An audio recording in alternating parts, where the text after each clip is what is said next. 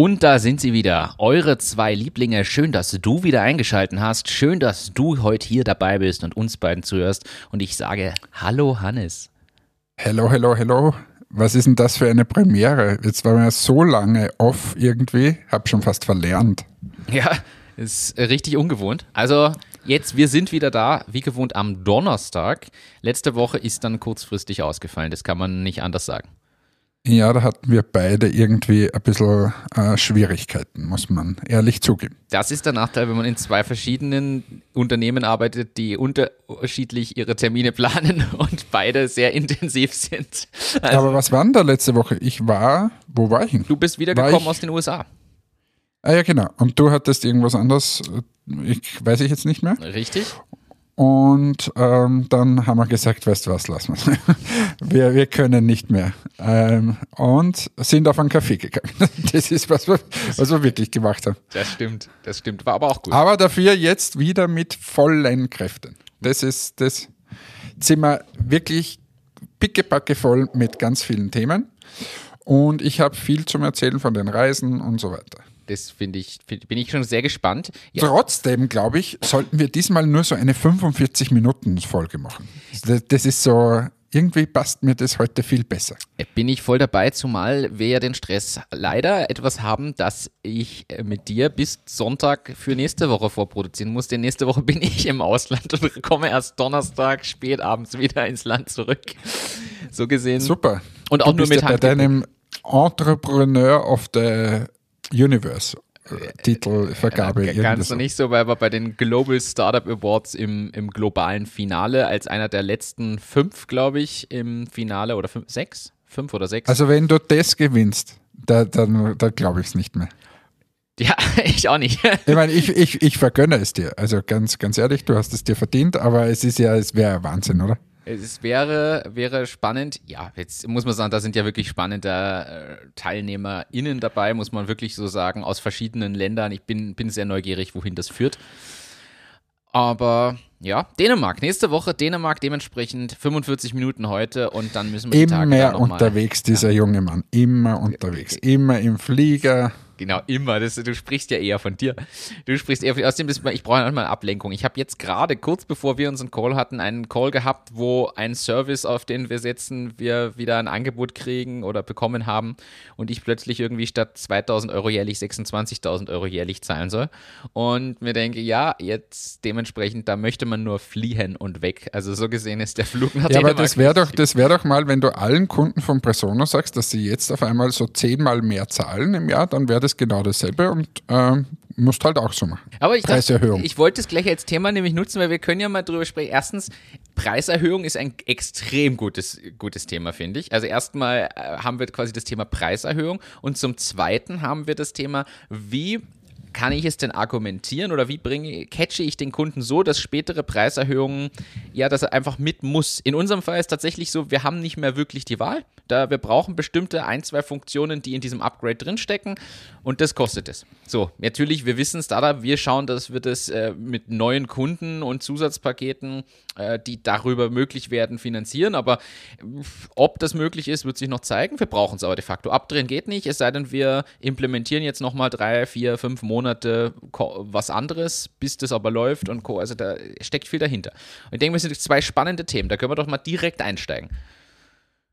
Ja. So, wie, was willst du einsteigen? Ähm, äh, ja, wie, wie, siehst du das generell, dass man, also ist das eigentlich ja geschickt, aus unternehmerischer Sicht ist es ja geschickt, dass man den Kunden sich aufbaut, an den Haken hängt und dann was hat, was, wo man weiß, irgendwann braucht er es und das kostet aber dann einfach das Zehnfache.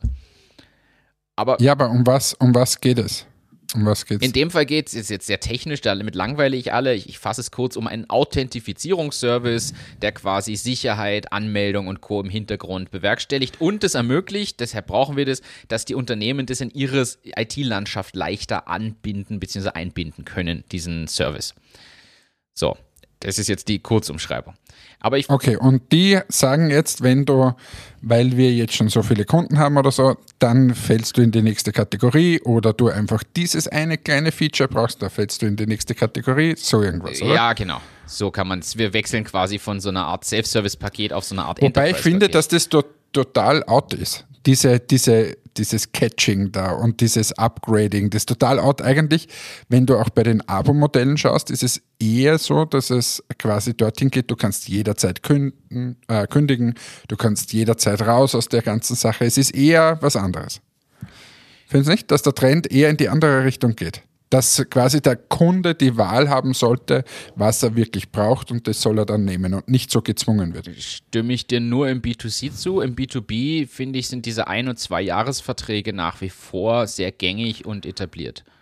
Ja, und werden, stimmt, das wird ein bisschen mehr teilweise. Ja. Da ist, also die Bindung ist schon. Und auch diese Vor Vorverrechnung. Genau. Im Prinzip. Wobei du schon recht hast, dieses Modulare oder auch dieses System Pay-per-Use, also da können wir wieder was erklären, wenn ich nur bezahle nach tatsächlicher Ver Benutzung oder nach tatsächlichem Verbrauch, das kommt immer mehr und das ist ja auch ein super spannender Ansatz. Nehmen wir Slack als Beispiel, du zahlst im Slack, obwohl wir da den Vertrag haben jetzt bei Presono ja schon lange und das professionell nutzen, wir zahlen immer nur nach Verbrauch. Wenn irgendein User im Urlaub ist, sind für die zwei Wochen fallen keine Kosten an, weil er sich eh nicht einloggt. Und das finde ich super attraktiv du musst halt als Unternehmen in den Luxus kommen, aus meiner Sicht, diesen Schritt gehen zu können und das vorfinanzieren zu können, weil du finanzierst bestimmte Dinge damit vor, damit du dich dann wieder attraktiver machst für mehr Neukunden. Und diese Zwischenphase ist halt schwierig. Mhm. Ja, aber es ist, also das Thema Pricing ist sowieso ein schwieriges, wobei unsere zwei Unternehmen da relativ wenig miteinander zu tun haben. Also ich stehe auch gerade vor großen Herausforderungen, weil ähm, unsere Bezugskosten und alles Mögliche einfach extrem gestiegen sind. Ähm, und da, also ich habe es ja glaube ich schon mal erzählt, dass ein, ein ja, also ein Container, der früher 2000 Dollar gekostet hat, kostet jetzt auf einmal 20.000 Dollar und so. Also das ist einfach abartig, wie die Logistikkosten gestiegen sind in den letzten ein, eineinhalb Jahren. Ja. Und wir natürlich, ähm, ja, also das hast du ja am, am Regal nicht bemerkt. Also du hast ja nicht am Regal dann auf einmal, dass der Wachstreifen äh, jetzt viel, viel, viel mehr kostet. Das ist er nicht. Und ähm, Welcome to Inflation, sage ich da nur. Ähm, es ist aber so, dass natürlich jetzt einmal irgendwann die, die äh, Leute alle reagieren müssen. Weil die Produzenten, so wie wir, wir, wir müssen irgendwann mal erhöhen, weil sonst schaffen wir das gar nicht mehr. Ähm, gleichzeitig muss aber natürlich auch dann irgendwann mal der, der quasi der Händler ähm, reagieren und auch mal die Preise nach oben und auf einmal hast du halt das, den Effekt, dass dein Backstreifen, der vorher irgendwie, weiß nicht, 95 gekostet hat, auf einmal 96 kostet. Ja. Und, und das ist halt, das ist gar nicht so wenig, was da dann draufgeschlagen wird. Und ja, ist, ist sicher ein Thema, das bei uns gerade sehr, sehr kritisch ist, würde ich mal meinen, in der ganzen Branche, jetzt nicht als Matics. Aber jeder von uns hat zu kämpfen mit gestiegenen Rohstoffpreisen, jeder hat zu kämpfen mit gestiegenen Bezugskosten und so weiter. Und man muss sich halt einfallen lassen, was tust du dagegen? Im Prinzip, ähm, das geht so weit, dass wir jetzt zum Beispiel viel mehr in Europa produzieren. Ja das, die Schwierigkeit ist, du kannst diese Kosten, wie du es jetzt auch schon angedeutet hast, ja nicht einfach weitergeben. Wie würdet ihr, habt ihr, ich frage mal anders, habt ihr bei Entmatics schon mal generelle Preiserhöhungen gehabt? Also ihr habt natürlich die Schwierigkeit, äh, einerseits verkauft ihr auf, im Webshop direkt und auf der anderen Seite verkauft ihr über verschiedene Ketten oder, oder Märkte wie DM, Beeper und Co. ja an den Endkonsumenten. Das ist ja schon mal nochmal eine Herausforderung mehr, weil ihr habt dadurch ja so ein mehrstufiges System. Aber nehmen wir mal die Website. Habt ihr da schon mal Preiserhöhungen gehabt über die Jahre für das gleiche Produkt? Nein, eigentlich nicht. Und ähm, wir, es ist heuer das erste Jahr, dass es Preiserhöhungen geben wird. Also, weil es nicht mehr anders geht. Also, wir haben jetzt die die Preiserhöhungen, die ja in dieser Zeit ja durchaus waren für Rohmaterialien, wie zum Beispiel das Kaltwachs und so, äh, das ist ja nicht gleich geblieben über diese Jahre, ja. sondern das ist gestiegen, aber durch unsere Steigerung der Menge zum Beispiel konnten wir das kompensieren. Das heißt, ähm, wir, wir haben dann trotzdem nur denselben Preis bezahlt, obwohl es eigentlich gestiegen ist. Ja. Somit konnten wir es gleich lassen. So, jetzt haben wir heuer wieder die Mengen gesteigert und so. Aber ähm, jetzt ist einfach so, dass die, die Vorlieferanten das nicht mehr nicht mehr schlucken können und somit sagen, so, wir geben das jetzt weiter. Das fällt das auf uns quasi zurück. Wir haben das nicht mehr kompensieren können durch, durch irgendwelche Prozessverbesserungen oder sonst was. Das heißt, wir werden heuer zum ersten Mal eine Preiserhöhung machen. bin ich gespannt, wie da das Feedback sein wird. Vor allem trifft euch das naja. Das, das Thema ist, da, da, natürlich freut das niemanden. Es ist ja auch für uns per se nicht gut, weil, weil du ja natürlich die Preise eher günstig halten möchtest, dass das quasi gekauft wird. Aber was willst du machen? Also ich kann ja nichts gegen die großen äh, Reedereien tun, die jetzt da die Preise nach oben schrauben bis zum geht nicht mehr. Ähm, das, das hilft ja alles nichts. Du könntest dich noch in den LKW setzen und selber das Zeug abholen fahren. Auch diese Idee gab es bei uns schon mal. Aber die lassen wir besser. Ja, weil das zeigt ja eh, in welcher Situation man ist, wenn man solche Sachen schon durchrechnet. Also, das ist also wir hatten vor kurzem einen Transport mit dem LKW aus China, weil das die kostengünstigste und schnellste Variante war. Wahnsinn. Darf man nicht drüber nachdenken eigentlich? Darf man nicht lange drüber nachdenken, weil, ähm, ja. Und das, also diese, diese Krise ist wirklich ja, oder du, du kriegst es ja eh mit, wer, jeder, der sich eine Playstation kaufen möchte, jeder, der ein Auto kaufen möchte, jeder, der einen Computer kaufen möchte oder irgendwas, wo ein Chip zum Beispiel drinnen ist oder so. Ja. Dort siehst du es äh, ganz extrem, dass, dass einfach nichts herüberkommt. Es wird weniger produziert, es haben alle Länder Krisen, der Transport ist extrem teuer, es ist der Flugverkehr noch nicht so stark, wo man Sachen mitschicken kann und so weiter und so weiter und so weiter. Ähm, deshalb ist es wirklich gerade eine sehr kritische Situation und der ganze Handel oder die, die Produzenten fahren mit den Preisen in die Höhe oder werden das machen. So, jetzt versuchen die Händler natürlich das nicht durchgehen zu lassen. Nur du musst ja irgendwie deine Kosten in den Griff kriegen, sonst gibt es den Produzenten einfach nicht mehr. Und also wir machen das im Handel so, dass wir Gespräche führen auf Augenhöhe und sagen, hey, wir müssen uns gemeinsam mal unterhalten. Wie können wir das gemeinsam irgendwie schaffen? Und ja. Bin ich, bin ich gespannt, vor allem auch welche Auswirkungen für euch das international hat, weil wenn ihr für eure eigenen Sachen auf der Website das erhöht, muss ich ehrlich sagen, ist ja die Frage, erhöht ihr dann auch die Einkaufspreise für bestimmte Händler? Erhöhen die dann die Preise? Da ist ja so ein Rattenschwanz, der da an so einer Entscheidung hängt. Finde ich ja. komplexes Thema, was man, glaube ich, unterschätzt und allein auf Basis der Diskussion mitkriegt, was da eigentlich alles dranhängt. Also ja, aber wenn man, wenn man sich mal ansieht, bei Produkten, die man jetzt gekauft hat in letzter Zeit, dort passiert es ja auch. Es ja. ist ja nicht so, dass das Produkt immer gleich teuer ist und meine Lieblings, mein Lieblingshaarshampoo immer gleich teuer war oder so. Das ist einfach nicht so, sondern es verändert sich oder es wird adaptiert und nichts anderes müssen wir auch machen. Also am Ende des Tages ist es halt leider so, dass man, dass man teilweise Preise erhöhen muss. Ähm, jetzt war gerade Abschluss der Kollektivverhandlungen äh, im Metallergewerbe 3,55 Prozent. Unfassbar. so, das ist äh, ja erhöht deine Personalkosten um 3,55 Prozent. Ähm, das ist viel Geld meistens. Ja. Ich freue mich, äh, in Anführungszeichen freuen, also ist ironisch gemeint, auch schon auf die IT-Kollektivvertragsabschlüsse. Wir rechnen auch da diesmal mit knapp 3% wieder. Und das, da darf ich dann unsere Finanzplanung wieder anpassen. Weil man darf 3% nicht unterschätzen. Das klingt nämlich für den, die Einzelne immer so, sind halt 3%. Ich freue mich als Arbeitnehmerin. Aber was das gerade für kleine Firmen bedeutet, also jetzt große Konzerne, die genug Gewinn machen, die haben eh genug Möglichkeiten, das zu finanzieren oder auch sich wieder die Preise zu erhöhen. Ich finde die Schwierigkeit auch mit dieser Preiserhöhung, das spielt ja zusammen, Kosten versus Verkauf. Die Schwierigkeit ist halt, wenn du ein Unternehmen bist, was noch im Aufbau ist, ist das halt schwierig mit der Preiserhöhung. Also wenn du Microsoft bist, sagen wir jetzt, bleiben wir jetzt im Softwarebereich, tust du dich viel leichter einfach zu sagen, das kostet jetzt alles 30 Cent mehr oder einen Euro mehr. Und keiner, also es wird hingenommen. Es wird einfach akzeptiert, da wirst du wenig Kunden. Ja, weil du nicht raus kannst im Prinzip. Du, du musst es akzeptieren genauso ein SAP oder ein Salesforce oder ähnliches. Ein System, wo du mal so weit drin bist, dass es quasi zu deinem täglichen äh, Job gehört. Und ich sag mal, Zoom, Teams, das sind ja alles solche Tools, wo es genauso gilt. Und alle anderen Softwarelösungen, erst recht kleinere, im Aufbau befindlichere Firmen und so, ja, da ist, das ist schon ein anderes Risiko, weil da wird schon eher überlegt, okay, gehe ich das mit oder überlege ich mir dann doch nochmal eine Alternativlösung? Wir haben sogar Kunden gehabt, schon, das kann man glaube ich sagen, bei Presono, die sich haben reinverhandeln lassen, dass die jährliche Preisanpassung mit diesem Verbraucherpreisindex in Höhe von, ich glaube, vier P Punkten da irgendwie gedeckelt ist und solche Sachen. Also, das ist gar nicht so trivial und wird schon immer berücksichtigt. Da muss man wirklich, Ja, ja. wirklich schauen. Ja, weil du einfach in schwierigen Situationen kommst, so wie nehmen wir jetzt uns wieder. Jetzt hast du irgendein Produkt, das kostet 9,90 Euro im Handel. Ist ja so eine Preisstufe, die sehr üblich ist. So, und jetzt äh, hast du gewisse Margen und alles richtet sich danach aus.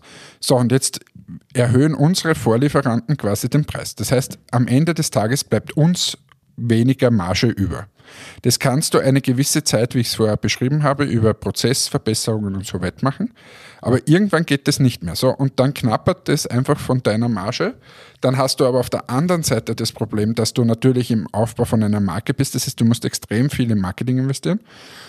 Und dann hast du oft mal noch nicht so gute Kundenbeziehungen, dass du äh, dort auch irgendwas wie agieren kannst. Und, und das ist so schwierig. Und ähm, ja, also ich hoffe halt jetzt in dieser Situation, dass wir uns mit allen unseren Kunden, wir tun das jetzt auch, zusammensetzen und einfach mal reden und eine Lösung für beide Seiten finden, weil es einfach echt, echt kritisch ist.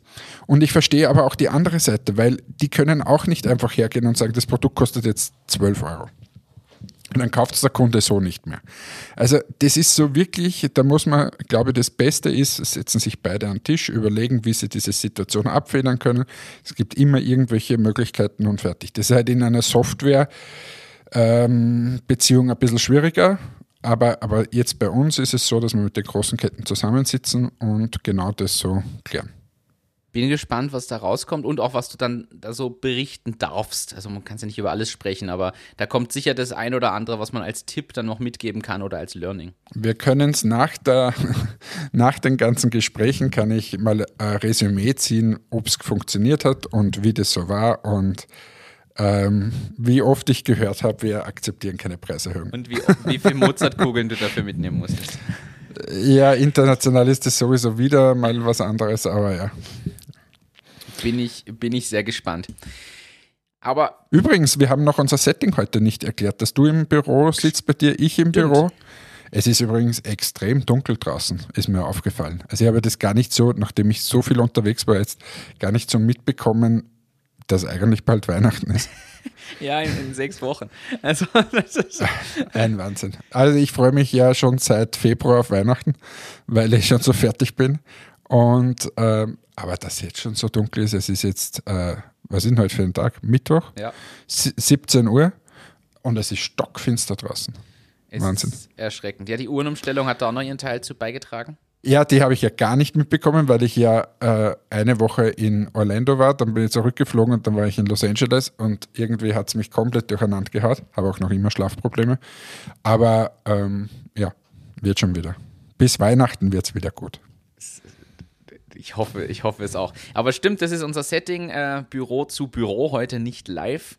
Ja, aus einem Thema, was wir alle kennen, äh, überspringen wir das einfach. Ich glaube, jeder hat mitbekommen, was die letzten anderthalb Jahre so alles los war. Äh, das, und Ja, aber weder du noch ich sind positiv. Stimmt. Das muss man. also Aber wir, vom wir Mindset schon, aber nicht von irgendwelchen Tests. genau. Wir schützen nur andere. genau. So, äh, ich habe hier mir aufgeschrieben ähm, zwei Reisethemen. Du hast, wir haben jetzt gerade über die Mozartkugeln schon gesprochen und ich hätte es ja aufgeteilt. Wir wollen ja nicht gleich alles an Feuer verschießen. Du hast mir ja allein schon zwei Reisestories angefangen zu erzählen. Und jetzt, wo wir schon bei Mozartkugeln waren, finde ich, kann man das durchaus an dieser Stelle einfach mal bringen, dass wir hier äh, mal wieder eine Reisestory von dir hören, finde ich. Also das wäre meine Bitte, Hannes, erzähl uns doch bitte deine Reisestory zum Thema Einreisekontrolle. Hannes Reisestories. Hallo. Was soll ich dir erzählen? Ja, du hast mir erzählt, die Einreise war interessant. Ja, also du wirst halt ähm, oft befragt dort in Amerika und intensiver befragt und mal ist es intensiver und mal weniger intensiv und diesmal war es intensiv. Und Hast du dich habe, ausziehen müssen? habe mich fast ausziehen müssen. Und der, der edle Herr ist da mit mir sogar noch in ein extra Zimmer gegangen, wollte mir zeigen, wie so der Flughafen aussieht. Und äh, gibt viele Zimmer auf so einem Flughafen. Ähm, war spannend, ähm, aber am Ende des Tages ist es sehr gut ausgegangen und äh, sie haben gesehen, ich bin kein Bombenbastler und habe nichts mit. Sie haben auch alles kontrolliert, was in meiner Tasche so drinnen ist, äh, dass ich keine Früchte mit habe, dass ich keine äh, Tiere mit habe. Äh, sie haben mich gefragt, wo mein Bargeld ist, warum ich so wenig Bargeld habe. habe gesagt, bin Startup-Unternehmer, sorry.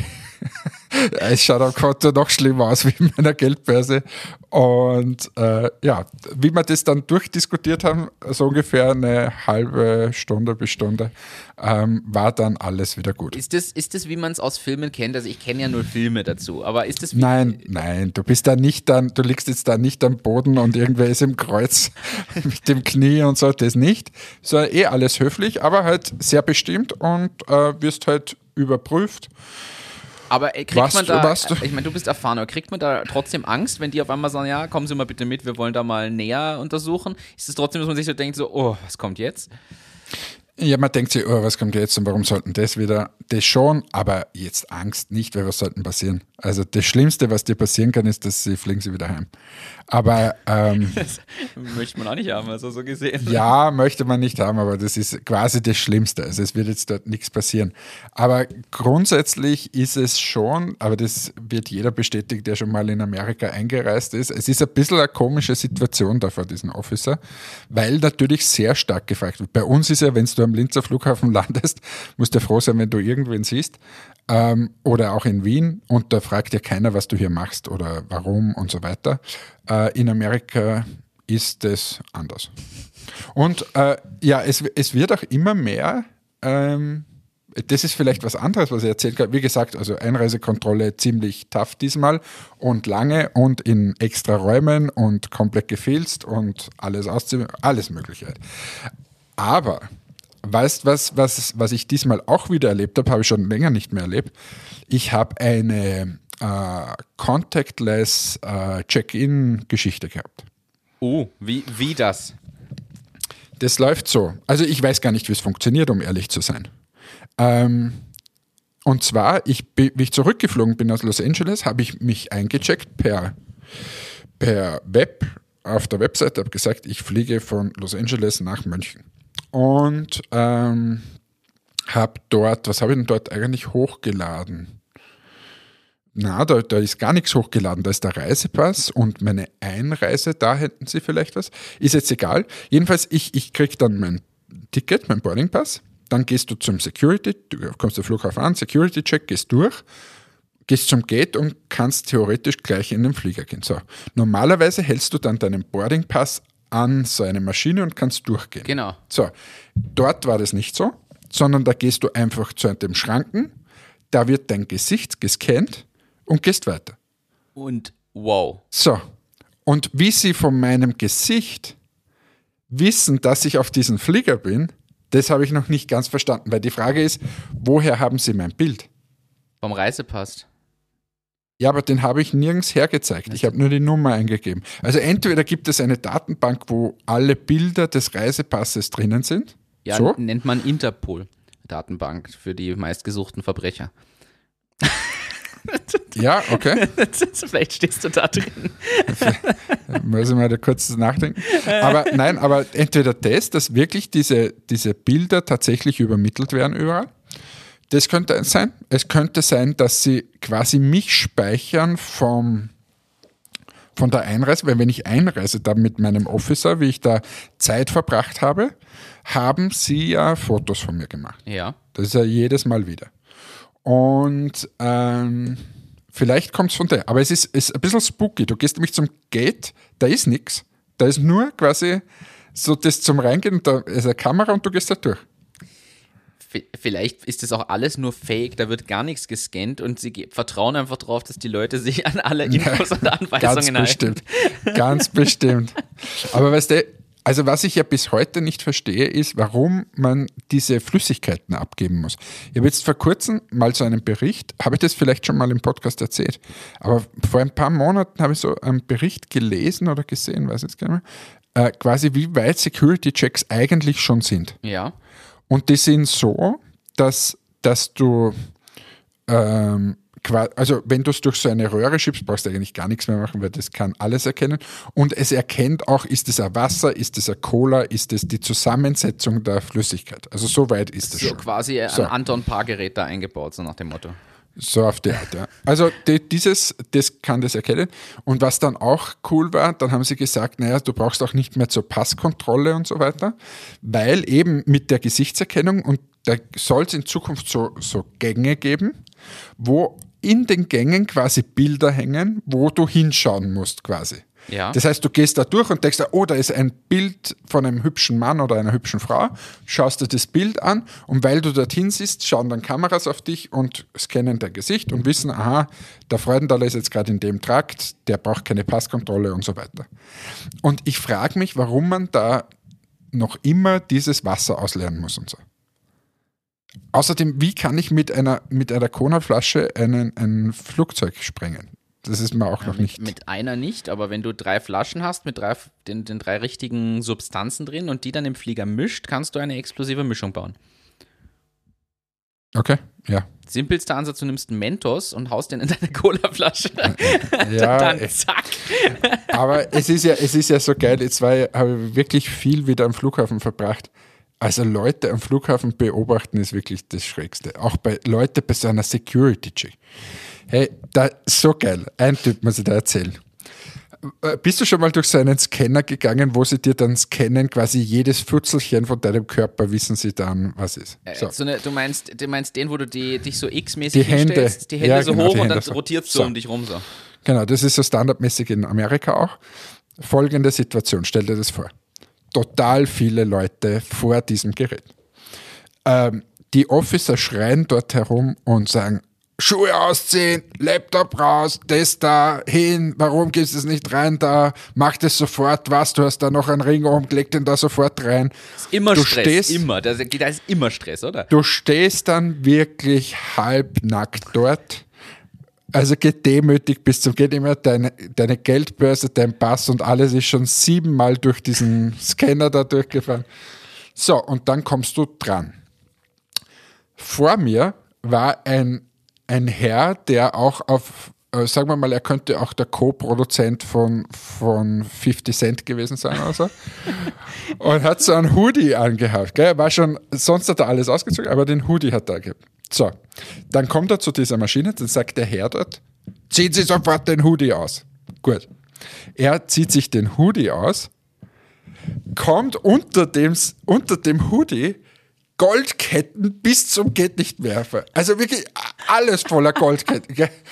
Da, da habe ich gedacht, Alter, ich habe alles ablegen müssen hier und der will da durchgehen mit drei Kilo Gold um sein Ding. Und der meint das ernst. Der ist dann wieder dorthin gegangen. Dann haben sie ihm gesagt, ja, aber legen Sie doch bitte diese Goldketten ab.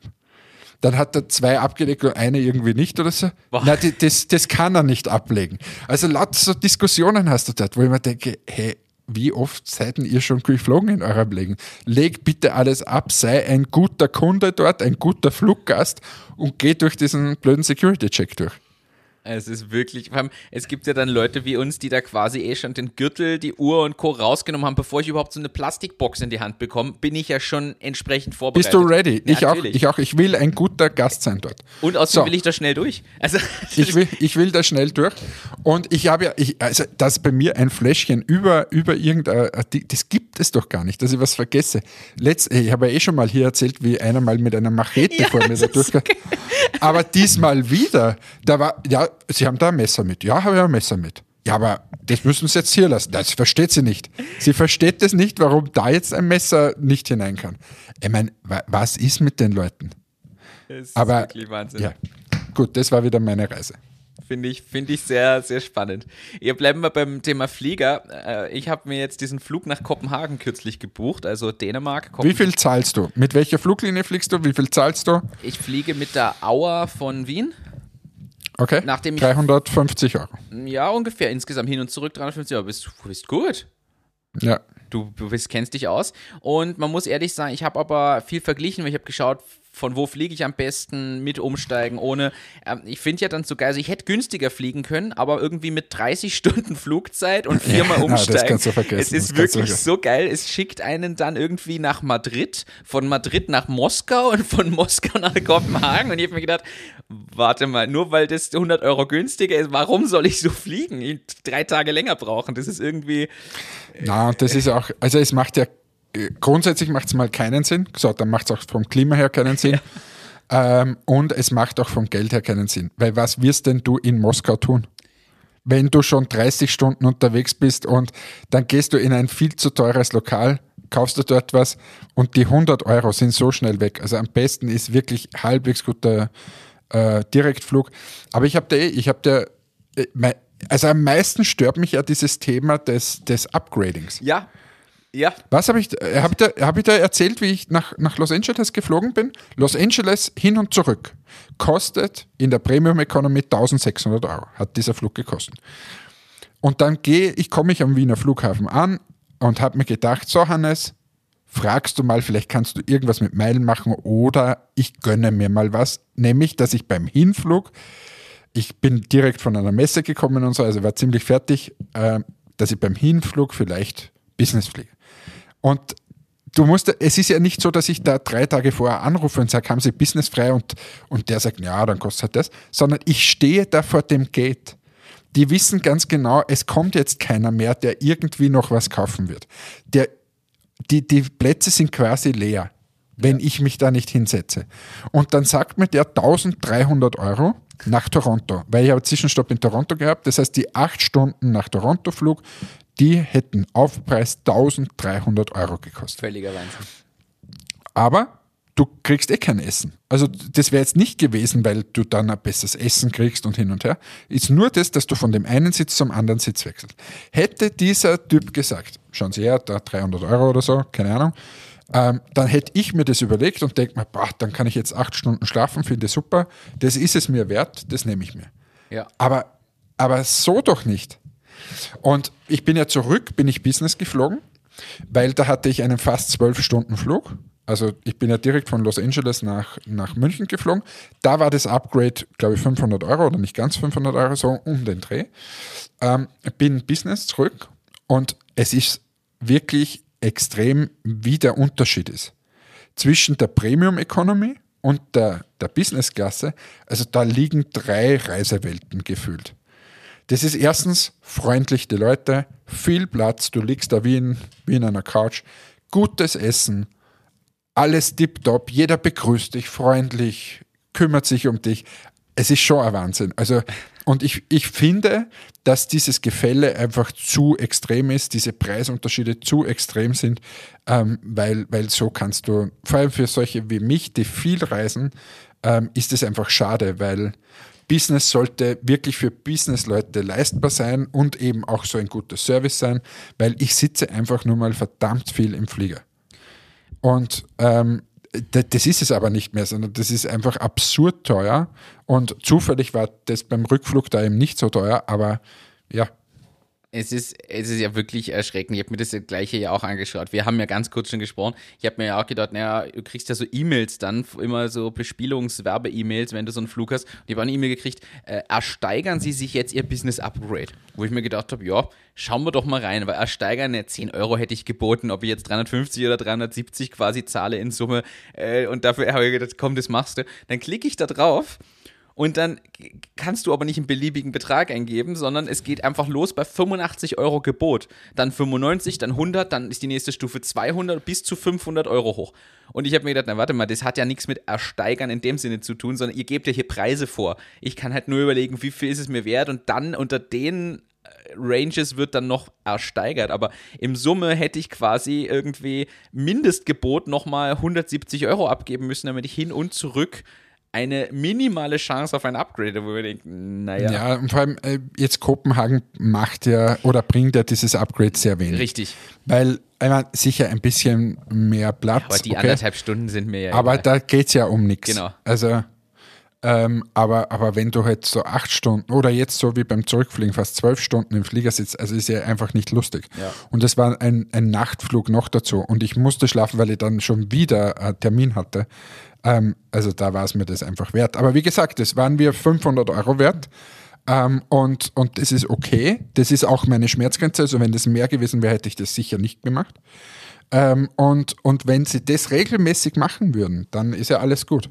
Ja. Aber so, Eine andere äh, letzte Frage zum Thema Flugreisen noch. Hast du schon mal äh, dein CO2-Ding ausgeglichen mit irgendwelchen Ausgleichszahlungen? Aus Neugier jetzt, frage ich. nein, nein, bin ich jetzt schlechter Mensch? Nö, finde ich nicht. Ich habe nur das erste Mal ernsthaft darüber nachgedacht, zum Mal bin drauf gekommen, Kopenhagen und zurück kostet mich, ich glaube als Ausgleich, keine 15 Euro.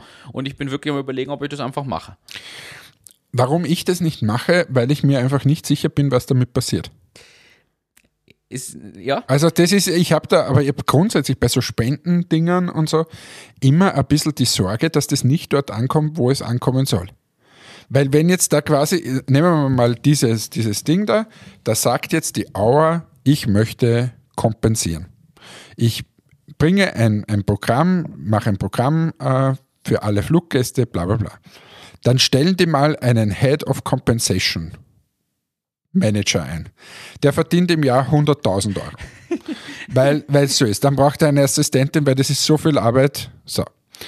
Weil das ja so ein wichtiges Thema ist und er ziemlich viel auf, auf Präsentationen ist, wo er dann herzeigen muss, wie super die Aura das nicht kompensiert, braucht er schon eine zweite Assistentin, da müssen sie ein bisschen was ins Marketing investieren und so weiter. Und dann sind wir bei 500.000 Euro, was diese Abteilung auf einmal kostet, und, aber wir kompensieren. Und dann wird wahrscheinlich einmal die ersten 500.000 Euro gehen genau in diesen Schwachsinn hinein. Und dann wird es kompensiert. Und das finde ich einfach nicht gut an so Kompensationsgeschichten. Und ich glaube nicht, dass ich so unfassbar weit weg bin mit meiner Schätzung, die ich da jetzt in die Welt hinaus posaune. du hast schon recht. Wahrscheinlich wäre es sinnvoller, man sucht sich selber sogar irgendwas, wo ein Baum einfach gepflanzt wird. Zum Beispiel, ne? Und, und, oder du pflanzt einen Baum. Geh Stimmt. und pflanz einen Baum. Wenn du das willst, dann gehst du in den, irgendwo hin, Gärtnerei, und sagst, ich brauche da einen Baum, setz den irgendwo ein. Es ist schon, ja, es ist ein, ein interessantes Thema. Da gerne an alle HörerInnen äh, die Aufforderung, wer da Erfahrung hat oder Einblicke hat oder irgendwelche Vertrauenswürdigkeitsargumente bringen kann, bin ich gespannt. Ich weiß jetzt schon, äh, Martin Eder schickt uns sofort jetzt eine Sprachnachricht, wenn er das hört. hat bestimmt schon was erlebt. Nein, aber jetzt ganz im Ernst an alle. äh, Aber wie hat denn der Martin eigentlich, hat der, hat der eigentlich Wäsche waschen können die letzten zwei Wochen, wo wir nicht.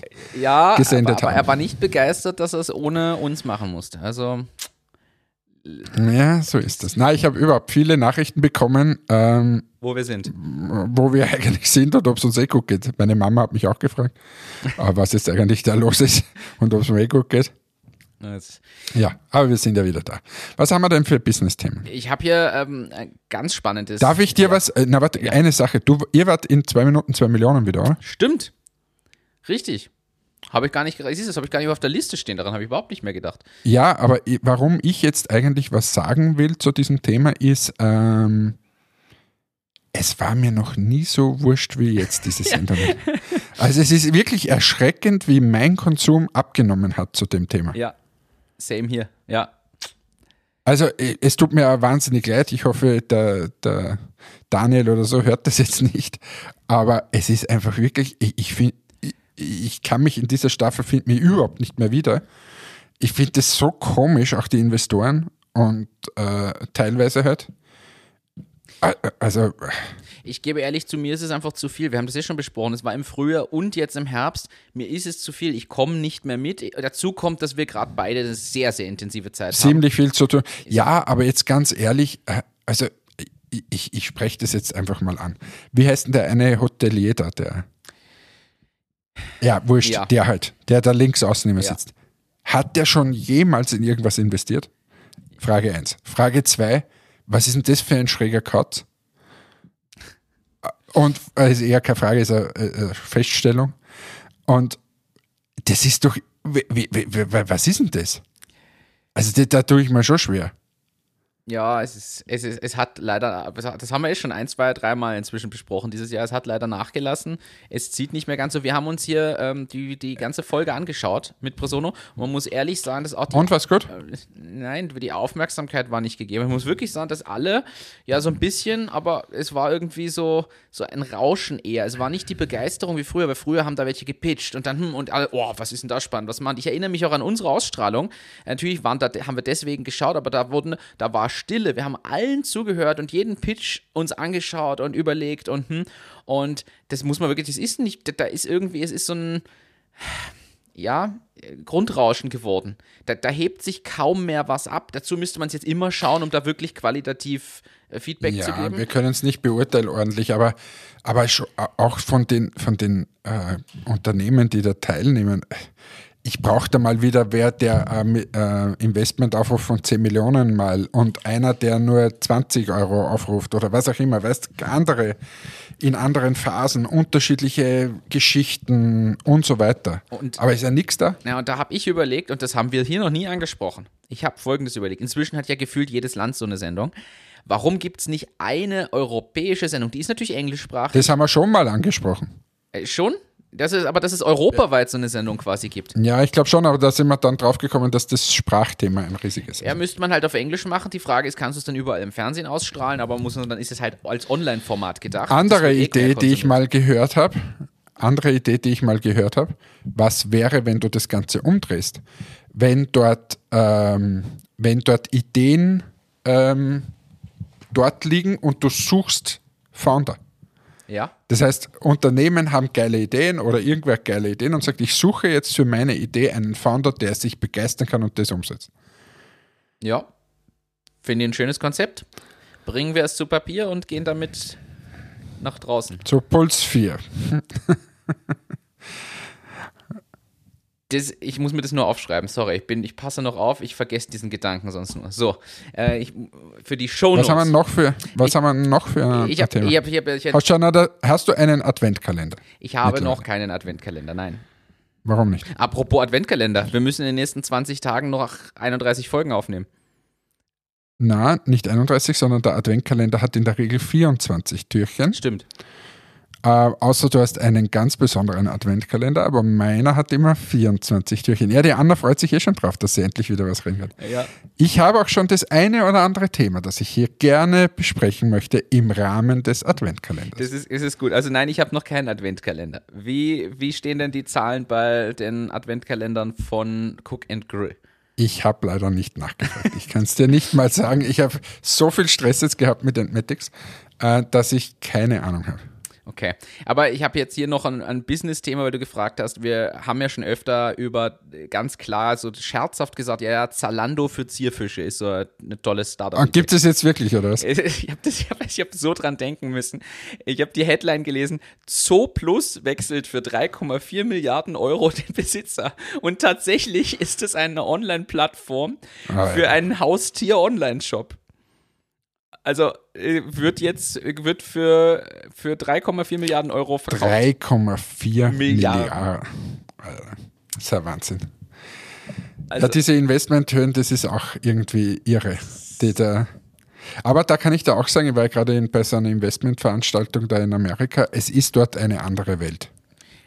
Aber, aber, aber, aber, zumindest in, in der Beauty-Welt jetzt mal, es geht immer mehr um das Thema ähm, das Thema Ergebnis. Ja. Du musst ein Ergebnis geliefert haben. Also das wird mittlerweile sehr kritisch gesehen. Wie gesagt, eher nur Beauty-Welt jetzt mal gesprochen. Äh, wird sehr kritisch gesehen, dass man Unternehmen, die überhaupt noch nichts geleistet haben, keine Erträge haben, keine richtigen Margen haben, das Geld nachwirft. Das wird nicht passieren. Und fand ich eigentlich sehr spannend dort die Diskussionen. Äh, was brauchst du eigentlich oder, oder als Beauty-Unternehmen in der Zukunft. Und äh, da gibt es ganz klar ist das eine, dass es digital sein sollte, dass es Omnichannel ready sein sollte, dass es profitabel ist und ähm, Green, also das, das ganze Thema Nachhaltigkeit und so weiter, Inhaltsstoffe äh, korrekt und und und und das über drüber Ding Purpose Driven. Das heißt, dass man wirklich einen, einen, Sinn hat, warum man das macht, einen Grund, hinter dem man steht und das man dann in die Welt hinausträgt und wo Leute mitgehen können mit einem. Das war so die, in kurzen Worten das, was ich da bei dieser Investmentveranstaltung auch für Beauty Brands äh, alles mitgenommen habe. Und ich glaube, es ist sicher nicht nur für Beauty so, ähm, sondern du wirst einfach immer es gibt unfassbar viele, viele Brands einfach mittlerweile oder Leute, die, die sich als Brand versuchen. Du kannst sehr schnell ein Private Label äh, Produkt auf den Markt bringen, aber der richtige Zweck, warum du das Ganze machst und so, das muss halt, oder das wird halt immer wichtiger, vor allem bei der jüngeren Zielgruppe. Was ja berechtigt ist. Ist schon was rausgekommen bei euren aus den Terminen dort oder diesen Vorstellungen? Ja, Gespräche. Also es ist ja, ist ja erst eine Woche her oder so. Oder, ja. Das heißt, der und erste Schritt Nummer, ja. Ja, aber das passt ja auch. Also es war ja nicht nur, dass wir rübergeflogen sind oder ich rübergeflogen bin, dass wir jetzt morgen ein Investment haben, sondern erste Gespräche mit gewissen äh, möglichen äh, Investoren. Aber nicht nur, sondern einfach auch, äh, wie ist die Beauty-Branche gerade in Amerika? Was machen andere Brands? Und habe auch viele Eigentümer von Brands getroffen, die halt ähm, das aufgebaut haben. Einer äh, wie, muss ich jetzt schnell nachschauen, wie der, wie der heißt. Also es war komplett irre. Dr. Squash, glaube ich, hat der geheißen. Das klingt oder? schon so amerikanisch. Dr. Squatch oder wie auch immer man das ausspricht. Gib mal ein Dr. Squatch, Squatch, Squatch. Okay. .com. Komplett irre. diese Brand. Die machen Seifen, die schau also für Männer natürlich, äh, ist eine Männer, äh, Brand, haben Seifen, haben hm. so. Das schaut schon männlich so aus auf der Website. Shampoo, ja, naja, männlich, es schaut eher aus wie nach, nach, den, äh, nach den Simpsons. Und haben halt lauter für Männer. So, und jetzt, da war einer, also der Finanzchef war da, ähm, der ein total junger, cooler Typ. Ja. Und die haben heuer eine Werbung beim Super Bowl gehabt. Wow, was kostet Oder das? Gedacht, äh, ja, unfassbar. Aber der hat dann erzählt, wie viel glaubst du macht diese Bude Umsatz? Wenn sie schon beim Super Bowl sind, dann sind es ein paar Millionen im Jahr. Über 100 Millionen wow. Dollar. Und das Ärgste ist bitte fast ausschließlich über die Webseite. 80% über die eigene Webseite, 20% über Amazon. Wahnsinn. Stell dir das vor. Mit ein bisschen Seife und mit Ding. Ist, äh 100 Millionen direkt über die Webseite. Aber ich muss ehrlich sagen, ich schaue es mir an, du hast schon recht, das Logo ist jetzt so Simpsons da, aber ich finde die Produkte und die Website ist schon, also das ist männlich. Das ist einfach das. Ja, und es ist auch geil gemacht, aber. So ein bisschen Hipster-Style, so im Wald mit einem längeren Bart. Da ist genau das. Ja, aber du stell dir das mal vor. 100 Millionen ohne Investoren. Ohne Investoren gemacht. Komplett bootstrapped. Wahnsinn. Ja, wahrscheinlich werden sie ein bisschen wieder, wird schon ein bisschen was hineingeflossen sein mal, aber jetzt nicht so die großen. Ja. Komplett irre, oder? Wahnsinn. Respekt auch. Und auch innerhalb von, die gibt es noch nicht so lange, aber jetzt wieder vergessen, aber ein paar Jahre noch. Ist interessant, ja. Sind der größte Seifenhersteller in, in den USA für nachhaltige Seifen. Finde ich aber cool. Komplett, die Packages sind da interessant. Ja. Also, wenn jemand noch Geschenke braucht für einen Mann, ähm, Be bestellt es aus Amerika. drsquatch.com, das schaut wirklich cool aus. Also. Ja. Ja, ja, aber genau mit solchen Leuten habe ich mich unterhalten und das war halt einfach der, der Sinn hinter dem Ganzen. Und weißt, was mir mittlerweile auffällt, auch wenn du dir hier die Verpackungen und so anschaust, ja. es sind die Details, die das dann machen. Es ist, es ist schon geil gemacht. Schau dir mal zum Beispiel von so einer, von so einer Seife, also die Zuhörerinnen sollen dann einfach mal auch auf die Webseite gehen. Die haben so zum Beispiel so ein Sichtfenster, wo der Dr. Squatch mit so Seifenblasen herausbläst und auf einmal wird so ein Sichtfenster, dass du die Seife siehst und so. Ja. Me mega geil gemacht. Es ist wirklich geil gemacht. Mit Liebe zum Detail, muss man sagen. Mit Liebe zum Detail. Ja, und einfach total digital. Also komplett irre. Sie sagen auch selber, sie sind äh, einfach Entwickler. Viele sind dort Entwickler. Wahnsinn. Da könnte ich jetzt aber dich zitieren, wofür braucht man denn so viele Entwickler für einen Webshop? ja, eh. Jetzt habe ich dich mit deinen eigenen Waffen geschlagen. Ja, es tut mir leid, aber jetzt, das ist jetzt der Moment, wo ich eigentlich nicht mehr will. jetzt habe ich schon so viel preisgegeben heute von, von meinem dass ich gefilzt wurde am Flughafen bis zu Dr. Squatch. Alles habe ich wieder besprochen. Ähm, hast du noch irgendein brennendes Thema? Sonst vertagen wir auf das Wochenende, wo wir die nächste Folge aufzeichnen und wünschen allen einen schönen Donnerstag. Wir nehmen alle anderen Themen mit. Nichts ist brennend dringend. Äh, in dem Sinne, danke für deine Einblicke. Vielen Dank, dass du Zeit hattest. Und es hat mich gefreut, dass wir uns zumindest so gesehen haben. Am Wochenende dann wahrscheinlich live. Ja, ich sag danke. Natürlich wieder, es hat mich wahnsinnig gefreut, wieder hier zu sein. Ich bin jetzt auch wieder hier. Ich muss Gott sei Dank nicht mehr verreisen.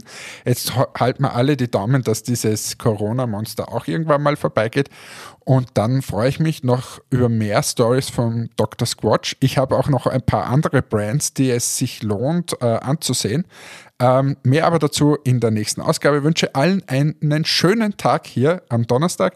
Genießt es, habt eine gute Zeit. Tschüss, ciao, baba. Euer Hannes. Es war mir eine Freude, Hannes. Bis zum nächsten Mal. Vielen Dank an alle Zuhörerinnen. Schön, dass du wieder eingeschaltet hast. Bis zum nächsten Mal. Macht's gut. Ciao, ciao.